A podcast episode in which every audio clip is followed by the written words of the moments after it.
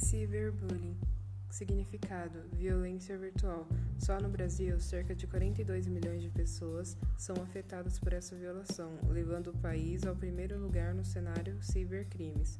O que é cyberbullying? É um assédio virtual, é uma prática que envolve o uso de tecnologias, inclusive as redes sociais. Como podemos ver nesse vídeo que essa menina sofre esse assédio virtual. Por ser diferente, apesar de seus familiares que o amam, tem sempre aquela pessoa que quer nos chatear, mas podemos ver o apoio da família e podemos aprender que todos somos iguais.